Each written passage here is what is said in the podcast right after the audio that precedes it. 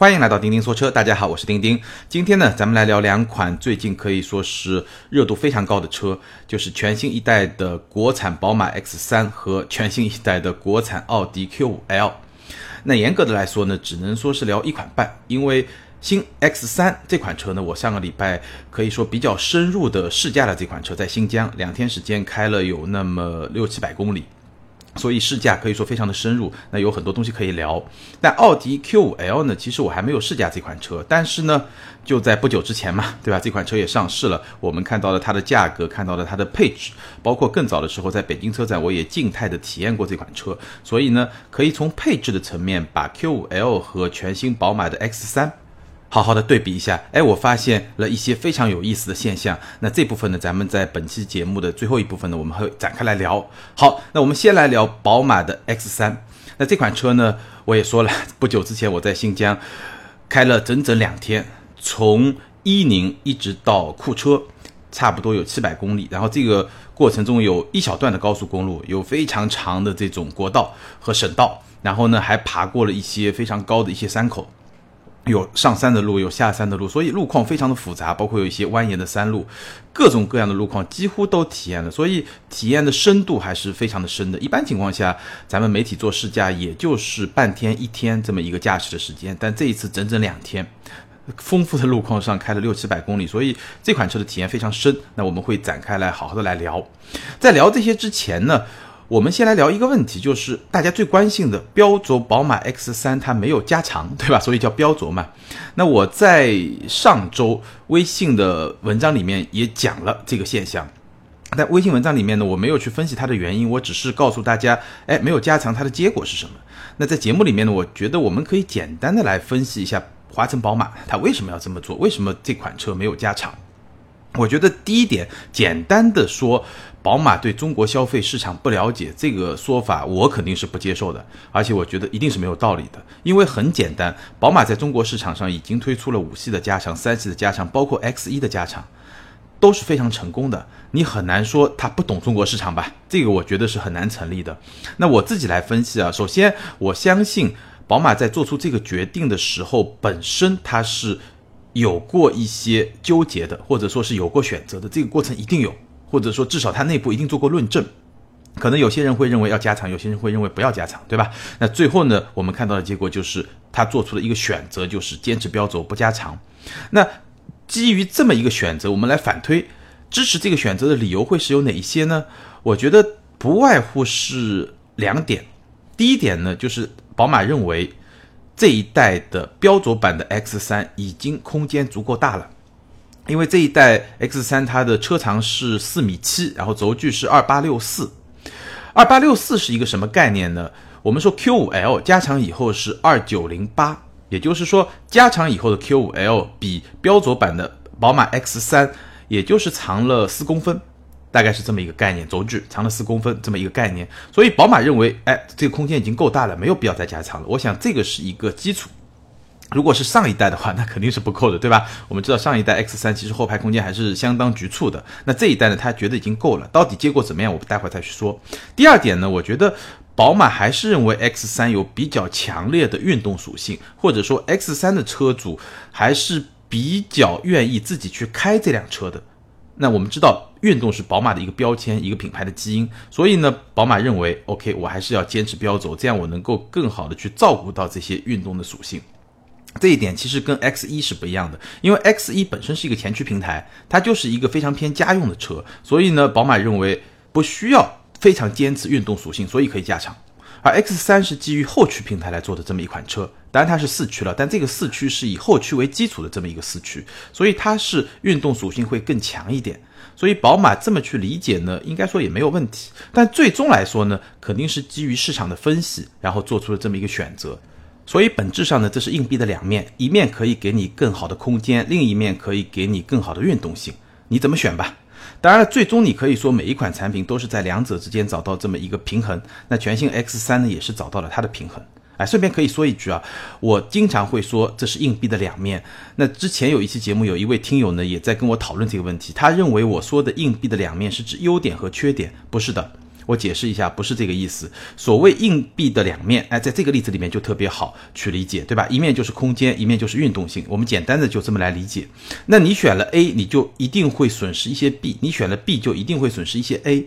但是这个 A 和 B 哪个好，哪个不好，其实不绝对的。你不能说我加长了空间大就一定好，也不能说我不加长运动性更好一点就一定不好。它是一个取舍，一个选择。如果说很简单。硬币的两面，一面是好，一面是不好，那就不叫选择了，对吧？也不叫取舍了。你肯定选好的嘛，你肯定不会选不好的嘛。那正是因为说你两个选择都有优点，也有劣点，也有缺点，所以呢，你要去做出一个选择，这才叫取舍。取和舍一定是两样东西都是比较好的，但是呢，本质上你又没有办法去兼顾。大概这么一个意思。那宝马 X 三其实做出了它的选择，奥迪的 Q 五 L 也做出了它的选择，未来奔驰的 GLC L 也做出了它的选择。所以呢，都是选择，都是取舍，都是硬币的两面。你更倾向于选择哪一面，那你一定会失去另外一面。大概是这么一个意思。好，那大概就分析了宝马 X 三为什么会坚持标轴的一个我的一个分析。对吧？两点，第一点，他认为他现在的空间够大了；第二点，他希望更加强调 X 三的运动属性。那这两点也是基于宝马对中国市场这个级别的 SUV 的消费者的这种认知和他们做的市场调查，他觉得，哎，这种选择更适合宝马品牌，但未必更适合奥迪。比如说，奥迪做 Q5L 加长，我是完全认可的，因为想要运动的人会更倾向于宝马品牌，所以宝马这么做是有它的一定的合理性的。但最终。他这么做到底是对还是不对？我觉得只能靠市场来检验。另外呢，我还是觉得市场可能也没有办法给出一个非常明确的检验。为什么呢？因为它只推了一个标轴版，对吧？你没有办法假设它如果推长轴，它的市场表现会更好还是会更差？除非就是说它推标轴版市场表现非常非常好。或者说非常非常差，非常极端化，那你可以去哎做一个推断。如果说是长轴，会是另外一个结果。但是我试驾下来这款车，我觉得这种情况可能出现的概率都不高。它应该还是在它正常的这么一个市场区间里面去表现。那这个表现应该不太能够让我们非常确认的去得出一个结论，它标轴是选对了，还是说选择长轴会更好？顶多只能有一个相对的这么一个结论。我个人是这么来判断的。好，我们来说这个选择最后的结果怎么样？首先，空间我刚才说了，二八六四毫米的轴距比 Q 五 L 的二九零八呢短了四厘米，但是比传说中的传说中啊，这个消息这个数据还没有得到最后的证实，传说中的长轴版的 GLC 要短差不多十公分，这个差距可能会更大一点。那我在车展也体验过 Q 五 L 这个车，确实后排空间要比 X 三要稍微大一点。但是没有大特别夸张，就稍微大一点。我觉得跟这个四厘米，大家就按照轴距的四公分去理解，差不多，大概就是这么一个水平。空间会比 Q5L 稍微小一点。那具体的表现怎么样呢？我觉得如果再做一个对比，就是跟现款的奔驰 GLC 是差不多的。但大家也可以看微信号“听听说车”，我的那篇文章我配了一张图，然后那张图呢展示了前排的司机大概是一米七出头，然后我坐在后排，我拍了一下。腿部空间呢，大概相当于是一个 iPhone Plus 的长度，大概是这么一个腿部空间的表现。那基本上跟这个级别现在我们看到的几款标轴的车型，奔驰 GLC 啊这些都差不多。总的来说呢，我觉得除非你家里面的成员都是高个子，对吧？前排一米八以上，后排一米八以上，那可能会比较紧张。正常的，对吧？有一个一米八的，还有一个一米七五的，这种做法我觉得是够用的，大概是这么一个状态。那这就是我说的硬币的一面。那另外一面，在驾驶乐趣方面呢，我们待会儿可以去说，确实是一个相当不错的一个表现。在此之前呢，我们简单聊一下它的外观。当然，这个大家可能看到了很多照片，但两天试驾下来呢，我只提两个小的细节。第一个呢，它的那个尾灯啊，就悬浮式的立体的这个尾灯啊，确实挺好看的，尤其是在傍晚或者说下雨天。因为新疆啊，天黑的特别晚。其实我们没有在傍晚开车，但是呢，有一段它是下午，就是呃六七点钟的时候。其实北京时间六七点钟，那边其实也就四五点钟，有时差。但我们用北京时间，但因为下雨天比较阴沉，所以呢也会用尾灯也会亮，然后有时候踩刹车，这个立体的尾灯确实很好看，这是我觉得特别需要说的一个细节。另外呢，车头。它车头的进气格栅，其实我感觉上是变大了，比现一款就上一代车型是变大了，所以你在后视镜去看这个车啊，气势还是比较强大的。当然整体上来说，X 三还是一个家族设计的一个延续，所以说呢，可能一下子没有特别大的那种惊喜，或者让让人眼前一亮，这个感觉好像没有，而是在这个家族的这么一个族谱里面有那么一些进化，大概是这么一种状态。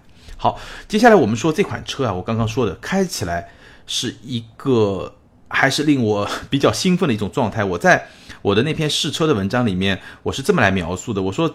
这辆车，这辆 SUV 完全对得起它名字里面的那个数字三。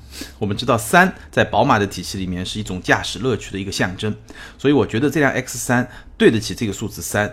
我相信这个可以代表我对它的驾驶乐趣、对操控的这种方面一个比较高的这么一个认可吧。简单来说呢，我觉得这款车开起来还是有非常强烈的宝马的味道，尤其是有三的味道，有那么一点点三系的味道，当然会不太一样。怎么说呢？就是它的转向，就我一直强调，宝马的转向其实是非常舒服的，在这个级别的车里面，它的转向非常舒服，手感很顺，而且没有一点虚无或者生涩的感觉，就是它转向的感觉啊不涩，非常的顺，不会像某些车一样，尤其是在靠近中央的位置。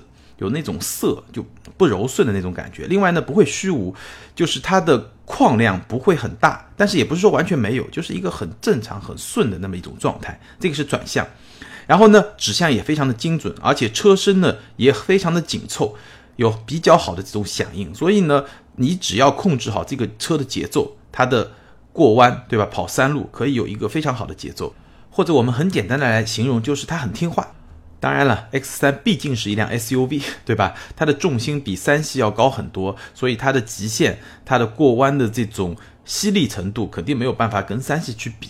但是呢，你稍微掌控一下节奏，就稍微缓一缓，它能够让你开起来还是很有宝马的那种感觉。我觉得在同级别里面，确实是操控感受非常好的这么一款 SUV。那说实话呢，比较让我感到惊喜的其实是二五 i 这款车的动力表现，因为两天时间我其实开了两款车。第一天开的是二五 i，第二天开的是三零 i，二八 i 那次试驾活动里面没有。二五 i 的动力呢，在试驾这款车之前，我其实稍微是有点担心的。这个二五 i 呢，其实是 B 系列的一个低功率版的二点零 T，一百八十四马力。那这个动力水平跟我自己的标轴的三系是一样的，但我那个是 N 二零系列，是两款不同的发动机。那 B 系列的发动机呢，我在三系上也开过，二零一八款的三系，在五系上也开过。二五 i 这是一百八十四马力的低功率版的二点零 T 驱动，这么一款 SUV，对吧？我还是会有一点担心，但实际的驾驶或者说试驾下来的这个感受呢，应该说给了我一点小小的惊喜。首先呢，它的输出非常的顺畅，这个是在预期之中的。还有一点呢，就是它的响应非常的积极，尤其是在中低速的这种状况下。所以这种调教，我觉得一方面可能是因为这个 B 系列发动机确实它的涡轮的迟滞被控制的非常的好，另一方面呢，这款八 AT 对动力的梳理也非常的好。再有呢，可能它在整体的调教，包括油门啊，对吧？各方面的这个调教呢，确保了它在中低速有一个比较好的积极的响应。当然不会像某些日系车那样去窜，这个是绝对不可能。这是一辆宝马，但是呢，确实响应是比较积极的，就整个动力系统协调协调的这种表现。所以呢。对于日常而言，我觉得完全完全是够用的，你完全不用操心这款车的动力会不够用。二五 i 完全没有问题，它会在两种情况下表现出有那么一点点的底气不足。第一种呢是在中高速下再加速，比如说你在八十公里每小时，因为我们知道新疆的这种国道和省道啊，很多时候你是需要借对向车道来超车的。那在这种情况下，如果初始车速比较高，比如说在八十到一百，你要再加速去超车的时候呢，就会有一点点底气不足。那第二种情况呢，就是在爬山，有时候坡度比较大的时候，如果你是一种比较激烈的状态在驾驶的时候呢，确实有点底气不足。那两种解决办法，第一种呢就 kick down，就是你狠狠的踩油门，要把油门踩到底。我们知道宝马的油门它中间有一个点。你你如果不是用全力踩，你比较温柔的踩的话，你慢慢往下加深，你加到一个点，你感觉上已经到底了。但这个时候你再狠狠的用脚踩，下面还有一档，那下面这一档就是我们说的 kick down，就真正的踩到底。你到下面这一档的时候，它变速箱会非常快速的降档。比如说你用手动换挡模式，对吧？这个车没有换挡拨片，但你可以用手动换挡模式，用那个挡把。你用手动换挡模式，比如说你切到六档或者七档，然后你慢慢加油门，一直加到那个临界点。我刚才说的那个临界点的时候，它一直会在七档，它是不会干预，不会降档的。但是只要你 kick down，你把最后那个可能差不多五分之一或者四分之一的行程踩下去的话，它马上就会反应过来，然后变速箱就会降档，降到甚至三档，有时候甚至是二档都是有可能的，就降到一个他知道你要全力加速降档，对吧？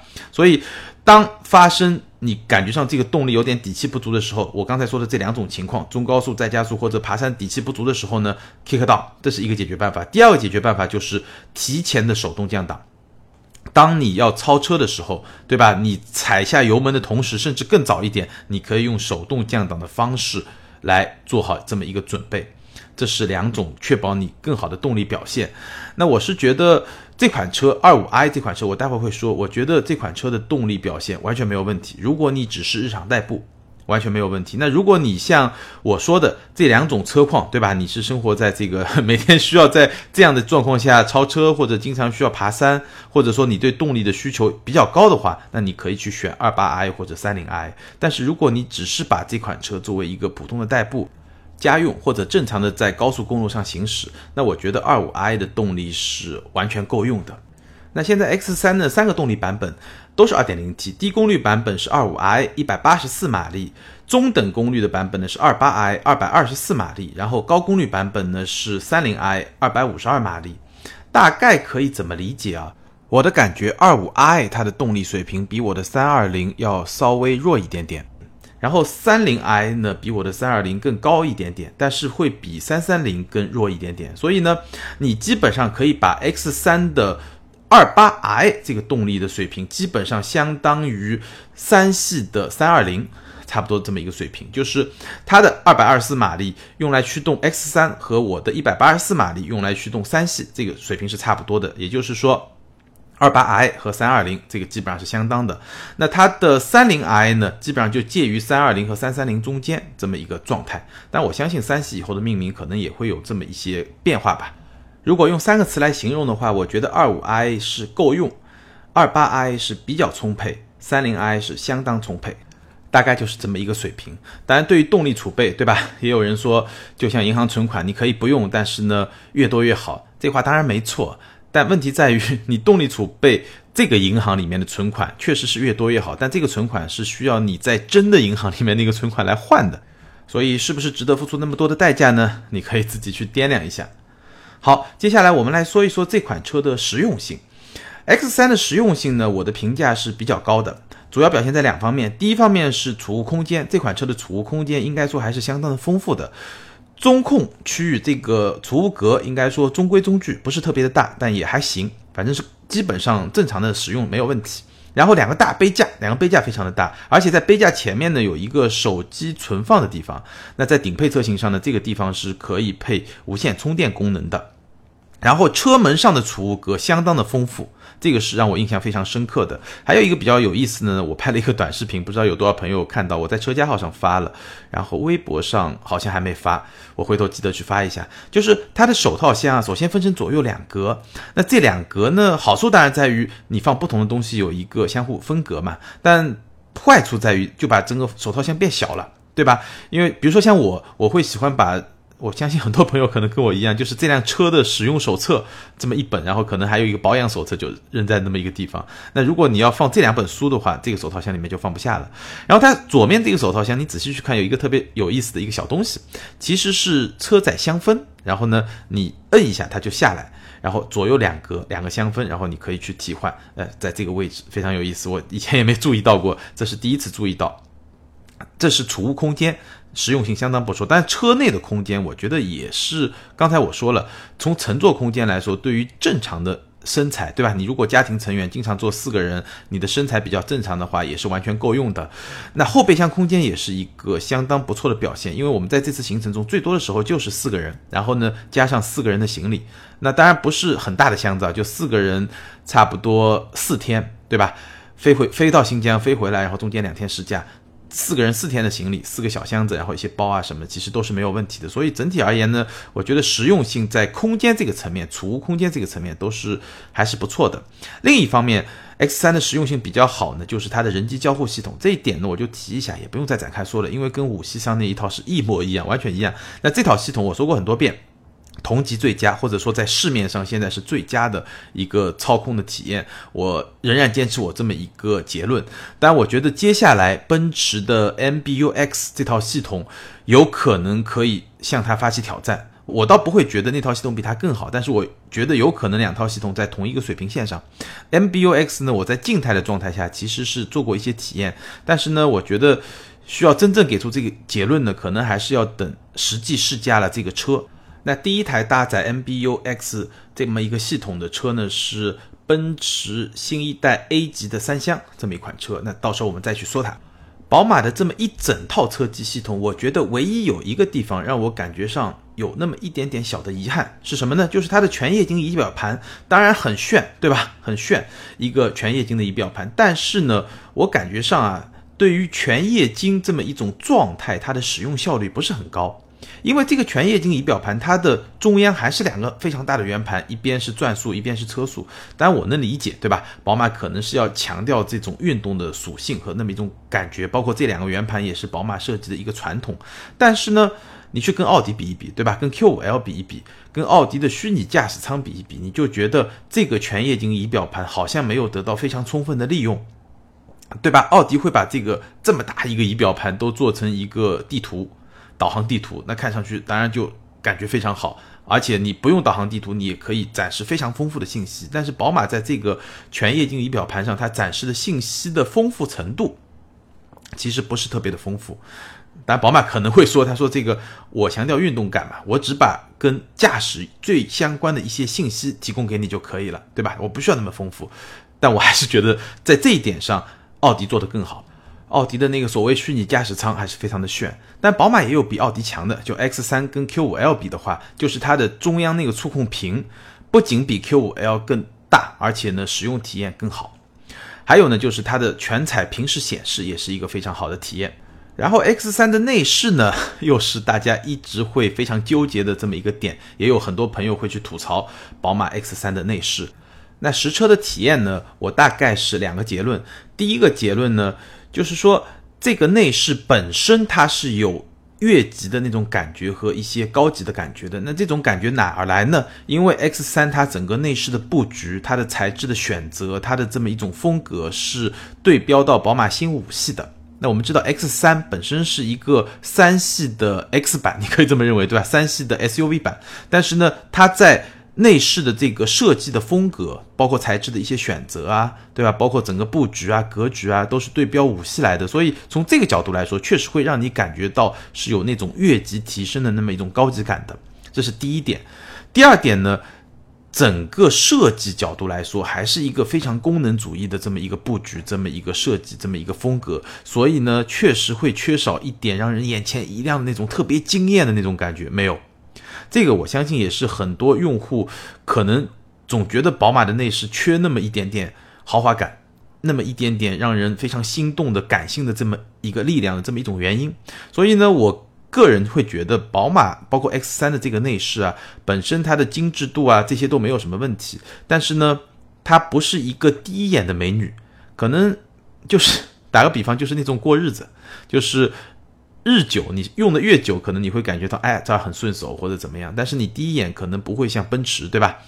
那种内饰就第一眼就能够抓你眼球，不一样。这个像是一个工程师设计的这么一个结果，我一直会这么去说。好，接下来聊聊很多朋友都非常关心的这款车的舒适性和静谧性。那舒适性呢，我们可以从几个方面来说。首先，第一个方面，它的底盘。X 三的底盘调教整体而言是比较均衡的，它有两种模式，舒适和运动。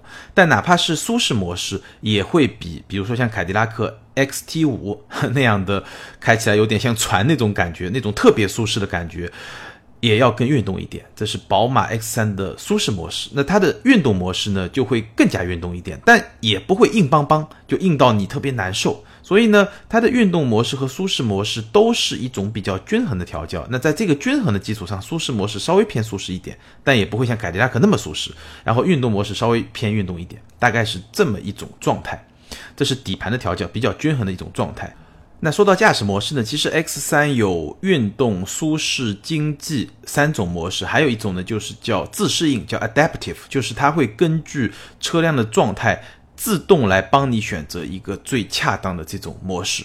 但这个模式的选择其实不仅仅是底盘，它相应的还有油门的响应啊、变速箱的逻辑啊，都会相应的有一些变化啊。顺便可以说一个，就是使用宝马的一个小诀窍啊，就是宝马车啊，一般车给你的时候有两个钥匙，对吧？那如果说这辆车你一个人开没问题，如果是经常会有两个人，比如说你和你太太，对吧？两个人会经常要交替开，那我会建议你呢，不要把两个钥匙混用。就你可以有一个钥匙，然后你太太可以有一个钥匙，因为宝马它会根据钥匙去确认你记忆的这些东西，比如说你的驾驶风格是怎么样的，对吧？你更适用什么样的这个悬架，或者说这个变速箱的这个逻辑，都会和这个钥匙是存在一块的。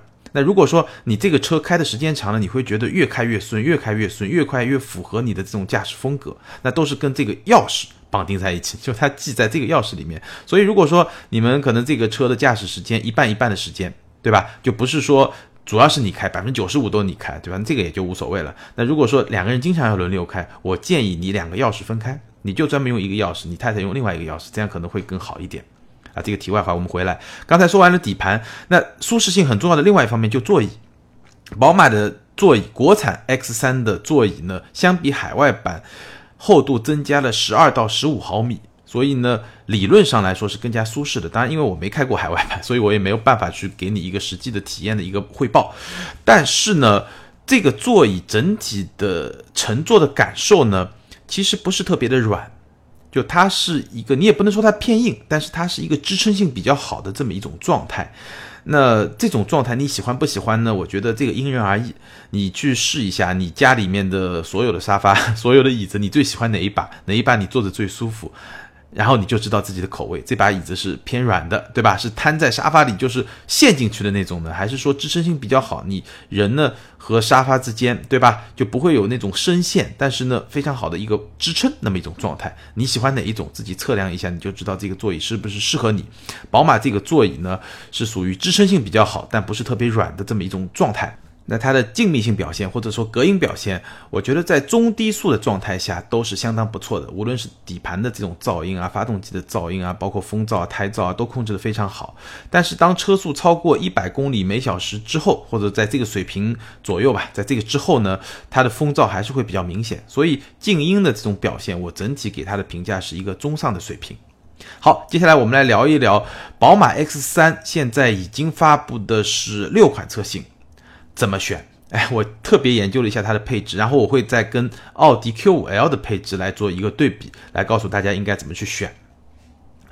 整体上来说，宝马 X3 六款配置分别二五 i 两款，二八 i 两款，三零 i 两款，也就是说三个动力水平各自有两款。那其中二五 i 和二八 i 呢都非常简单，一款豪华，一款运动，而且价格都是一样的。二五 i 豪华或者 M 运动都是三十九点九八万。二八 i 的豪华和 M 运动都是四十三点九八万，也就是说一个四十万不到，一个四十四万不到，差四万块钱。三零 i 呢，两款都是叫 M 运动，其中领先型是四十九点六八万，尊享型是五十八点五八万。我们简单的可以把它称为三零 i 的低配和高配。其实它的顶配车型五十八点五八万真的不算便宜，待会儿跟奥迪比起来你就知道真的不算便宜。那我会比较推荐的两款车型呢是二五 i 的 M 运动和二八 i 的 M 运动。那理由也很简单，首先它的二五 i 的 M 运动是一个入门版，对吧？当然二五 i 其实不管是豪华还是 M 运动都是三十九点九八万，只是它的配置，对吧？豪华更偏向豪华的这个层面。包括它的外观的一些设计，对吧？运动呢就更加偏向运动的那种调性。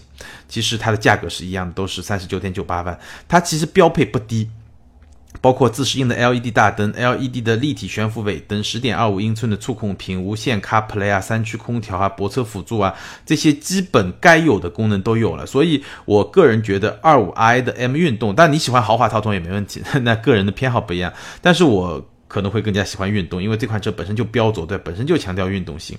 那我会觉得二五 i M 运动这款车它的性价比就该有的都有了，不该有的 确实也没有，但是它该有的配置都有了，就需要雪中送炭那种类型的配置基本上都有了，锦上添花的基本上都没有，所以非常实惠的一个配置，我觉得是可以考虑的。那如果说你对动力，有更高那么一点的要求，你对科技感有更高那么一点要求，甚至你对舒适性有那么更高一点要求，你可以加四万块钱去选二八 i 的 M 运动，会得到什么呢？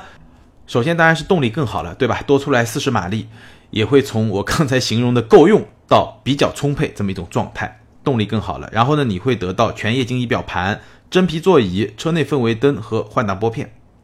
都是非常非常实用的一些功能，确实能够让整款车无论是动力水平啊、科技感啊，包括舒适性啊，都会有所提升。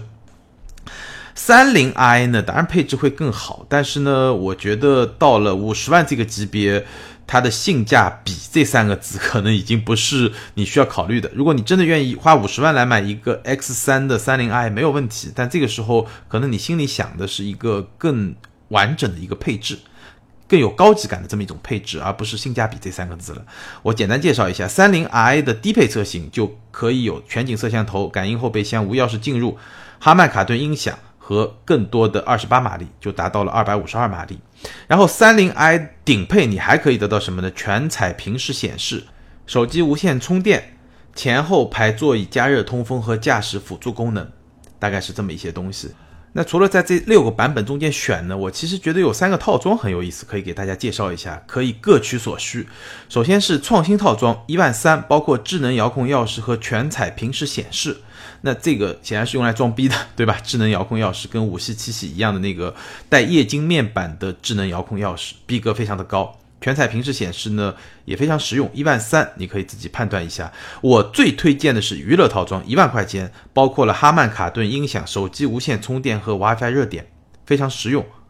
还有一个冬季套装呢，多少让人觉得有点不太厚道，其实就是前排座椅加热，三千块钱。除了顶配车型之外，你都是需要花三千块钱来选装的。当然，除了这三个套装之外呢，有一些单独的配置也是可以选装的，比如说全液晶仪表盘。六千块钱，如果你特别喜欢的话，也可以去选装。所以，全新宝马 X3 这款车呢，我个人推荐的这种选择方式，可以在 25i、28i 这些车型的基础上，看看，哎，有是不是有一个套装是你需要的，然后选一选，基本上就能达到一个比较完整，然后呢比较实用、性价比又比较高的这么一种状态。好，那我刚刚是从宝马 X3 的六款配置内部，我给大家分析，最后呢得出的结论大概是会比较推荐 25i 的 M 运动套装和 28i 的 M 运动套装这两款车型。那恰好对吧？奥迪的 Q5L 也发布了，而且呢我们也可以看到它的价格和它的配置。那接下来呢我就可以把这两款车型的配置来给大家比一比，比下来以后，我发现这个结果还是非常的有趣的。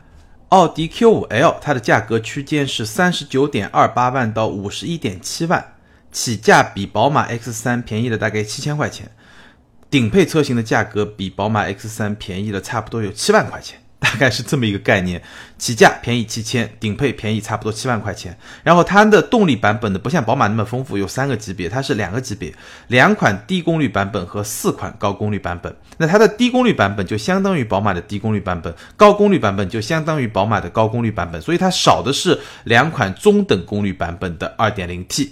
好，大概就是这么一个水平。然后我先把我比下来的结论告诉大家，会非常有意思，而且呢，很值得我们去思考。结论就是，我可以把奥迪的配置和宝马的配置都分成三个档次，就是低、中、高。结论就是，奥迪 Q5L 的盖板完败给宝马 X3，就是说，低配车型宝马 X3 的性价比完胜奥迪的 Q5L，然后中间车型呢基本上是旗鼓相当，高配车型呢奥迪的 Q5L 又要优于宝马的 X3，所以你可以看作是一胜一平一负。我们具体展开来说一下，比如说盖板车型，奥迪的四零 TFSI 荣享进取型，也就是它入门级的车型是三十九点二八万。那相比宝马的二五 iM 运动套装三十九点九八万，便宜了七千块钱。但这七千块钱少了些什么东西呢？奥迪少了前雷达，少了倒车影像，少了导航，少了后视镜电动折叠，少了后视镜记忆，少了电动座椅记忆，少了自动泊车，少了转向头灯，而且它是氙气灯，宝马是 LED 灯，它是十八英寸轮圈，宝马是十九英寸轮圈，它还是织物座椅，宝马是仿皮。然后呢，多出来主动刹车。腰部支撑调节，所以大家可以看到，在入门版车型上，宝马 X3 的配置确实是非常明显的要优于奥迪的 Q5L。然后是中配的车型，包括奥迪的40 TFSI 荣享时尚型四十二点三八万和四五 TFSI 尊享时尚型四十六点六二万。然后跟他们来对比呢，是宝马的二八 iM 运动四十三点九八万。也就是说，这三款车型啊也很有意思，各自的中配车型。奥迪呢是一个四零 TFSI，也就是二点零 T 低功率版本的高配，和四五 TFSI，也就是二点零 T 高功率版本的低配。但是它其实都是时尚型，这两款车的配置几乎是一模一样的，它们的差别仅仅在于动力。也就是说，在奥迪 Q5L 这个系统内部。你差不多花四万多块钱，可以把动力水平从一百九十马力升级到二百五十二马力，从一个低功率版本到高功率版本，大概四万多块钱。然后很有意思呢，是宝马的二八 iM 运动，它是一个中等功率水平，对吧？它是四十三点九八万，它比奥迪的我刚刚说的这两款车型中的低功率版本呢要贵了一万六，然后比它的高功率版本呢要便宜了差不多两万七。这边贵了一万六，这边便宜了两万七，那它的动力是在两者之间，而且很有意思，它的配置水平基本上也跟我刚刚说的两款奥迪车型是旗鼓相当的，所以这三款中配车型配置大体都相当，只是根据动力水平的不同，价格有所变化。对吧？奥迪的 2.0T 低功率版本42.38万，宝马的 28iM 运动中功率版本43.98万，奥迪的 2.0T 高功率版本46.62万，大概是这么一个价格区间。所以在这个级别上，性价比和配置基本上是相当的。那高配车型，我们其实也不用再展开去比了，其实配置差不多。但是呢，我们刚才说了，奥迪的 Q5L 的顶配车型51.7万，它的配置。比比它贵七万的宝马的 X 三没有低多少，就几乎是相当的。所以呢，从这个层面上来说，顶配车型奥迪的性价比是要明显的优于宝马。所以一胜一平一负，大概是这么一种状况。但是整体上来说，如果要讲性价比的话，我还是会觉得宝马会占有优势。因为你想一想，在这个级别的消费者中，真正会去买顶配车型的那些消费者，可能恰恰是对性价比没那么敏感的消费者。当然，这群消费者一定是有，对吧？肯定是有。那这群消费者，他可能也会觉得 Q5L 的性价比确实更高，他想配置更全一点。OK，但是我相信，在整个消费群体里面，这些消费者占的比例相对来说会比较少。相反，入门级的消费者、中低配的消费者一定是占绝大多数的。所以在这个层面上，我觉得整体来看，虽然表面上是一胜一平一负，但整体来看，我觉得宝马 X3 的市场竞争力，我们如果拿官方指导价来说的话，会更有优势。因为宝马，我刚才说了，我推荐两款二五 iM 运动套装和二八 iM 运动套装，但是奥迪我会推荐的就是刚才我说到两款中配车型。那么也就是说，宝马值得推荐的。一款 X 三的入门价是在四十万之内，而奥迪都到了四十二万以上才值得推荐，大概是这么一种情况。那因为我还没有试驾过奥迪 Q 五 L，所以关于 Q 五 L 呢，很多话题呢我们就不展开来说，非常简单的说一说啊。首先，空间。Q5L 我刚才说了，还是占有一些优势。那这个优势呢，大概就是轴距体现的四公分 这么一点优势，你可以自己想象一下，四厘米是一个什么样的优势。当然，从驾驶特性上来说，我虽然没有开过，但是我个人的判断，X3 会更好一点。这个存疑，等我开过了再来给一个明确的结论。但是 Q5L 上市的时候呢，我们还得到了一些特别有意思的信息，我觉得我特别想在。这期节目的最后，跟大家来聊一聊。首先呢，我们现在基本上已经明确，在二零一八年年内，也就是今年，全新一代的奥迪 Q5L 会和上一代的 Q5 呢两代同堂，同时销售。那这件事情，其实在一线豪华品牌中是从来没有发生过的，是第一次。奥迪再一次成为了第一个吃螃蟹的人，就像当年率先做加长一样。那这件事情怎么来看呢？我个人是表示坚决的反对。或者说，我个人非常建议奥迪不能这么干。或者，你如果二零一八年已经决定这么干，那二零一九年就千万别再这么干了。因为这件事情，我个人会觉得绝对是弊大于利。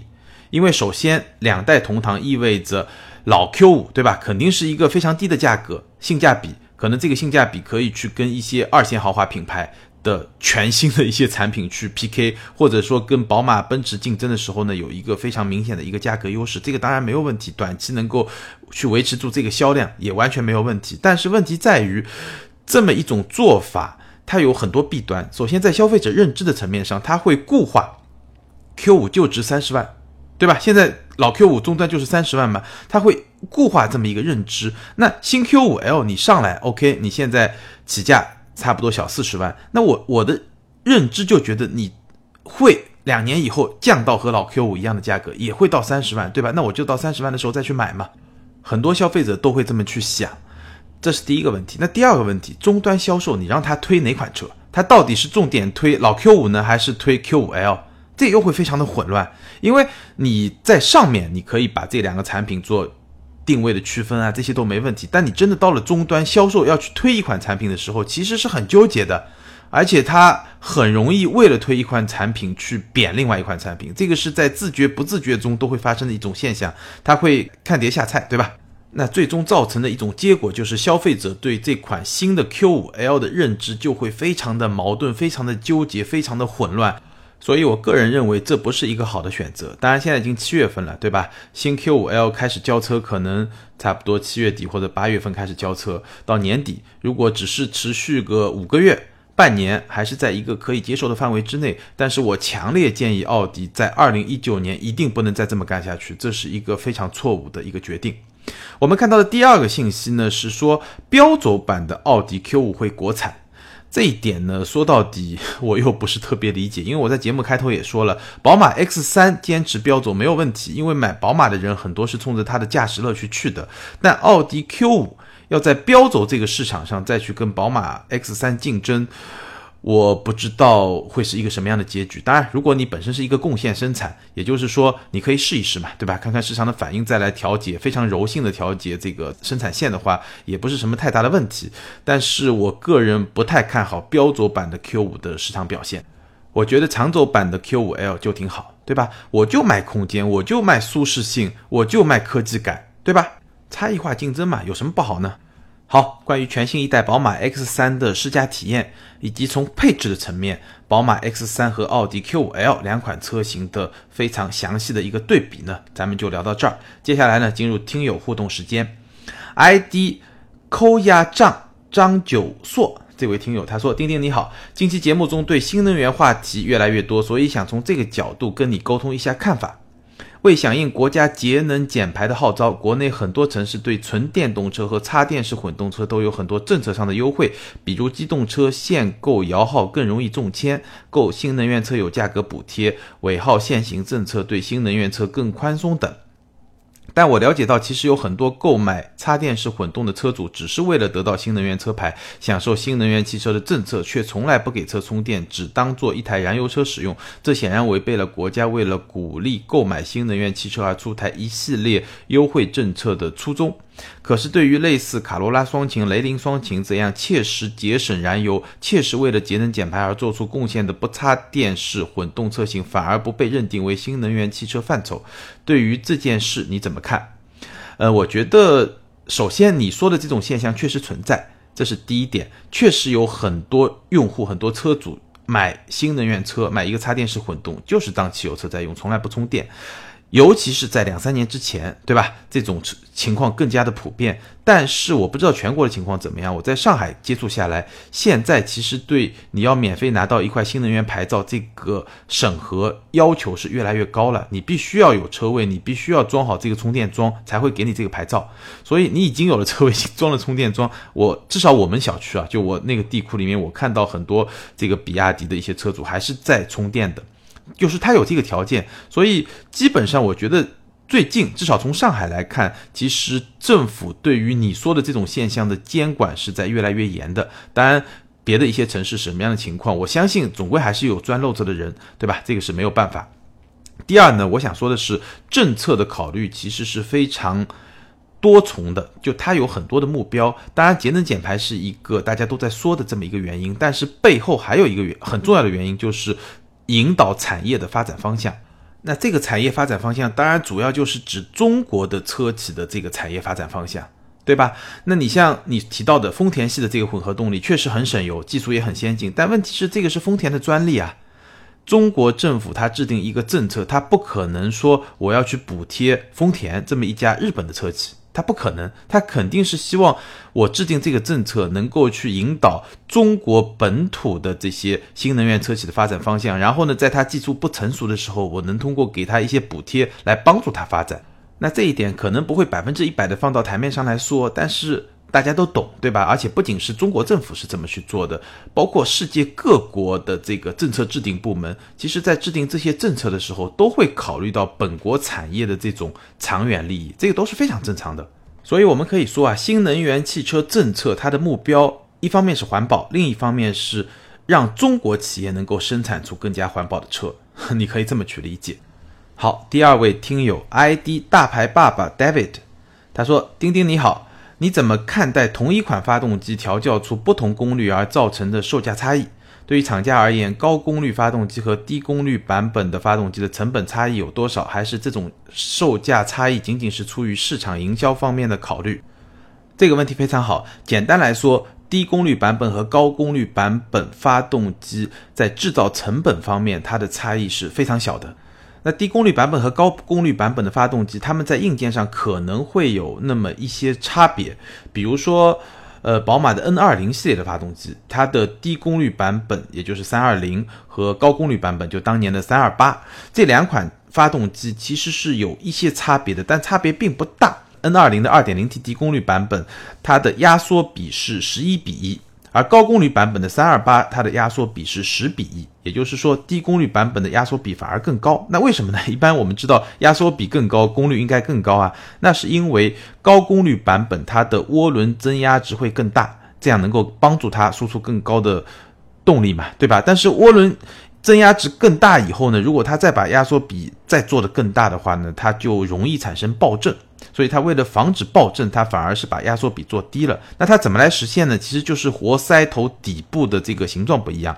高功率版本的活塞头底部做成平滑的，而低功率版本的活塞头底部呢做成是不平滑的。这样的话呢，燃烧室的这个容积就会不一样，对吧？那整体的这个压缩比呢也就会不一样。那除此之外呢，包括整体的软件的控制，我刚才说了，涡轮的增压值，包括排气系统也稍微有点不一样。但是所有这些差别在成本的这个层面其实都不大。但是到了终端售价，对吧？我们刚才比了奥迪 Q5L 一个高功率版本比一个低功率版本差不多要贵四万多块钱。那宝马一个中等功率版本比一个低功率版本差不多，如果在动力这部分来折算一下，可能也要两万多块钱。那这一点呢，我觉得主要还是从产品定位这么一个层面来做出一个差异化的一个考量。好，欢迎这两位听友把你们的联系方式后台私信给我，我会送你们一件小礼品。最后呢，报告大家一个好消息，咱们接下来两期节目的听友互动环节呢，有了一个礼品的赞助商，途虎养车网呢会赞助我们途虎王牌系列的汽车胎压监测器。价值五百九十九元，而且呢是包安装，也就是说这期节目，哎，你就可以抓紧时间在下方评论留言。那如果在下期节目里面被我选中的互动的听友，就可以得到这份价值五百九十九元的汽车胎压监测器。那前面有一期节目，我说我最想要的汽车配置，其中就包括了汽车胎压监测器，因为胎压监测确实对我们日常行车的安全是非常有帮助的。而且这款胎压监测器呢，是带实时的胎压监测的这个数字的显示的。那最重要的，你还可以在途虎的线下门店免费的安装。所以呢，欢迎咱们的老铁们、听友们积极的在节目下方评论和留言。下期节目中呢，我会选出三条评论来跟大家进行互动，并且送出这个礼品。那大家越积极呢，我为大家去争取福利的这个状态也就会更好，对不对？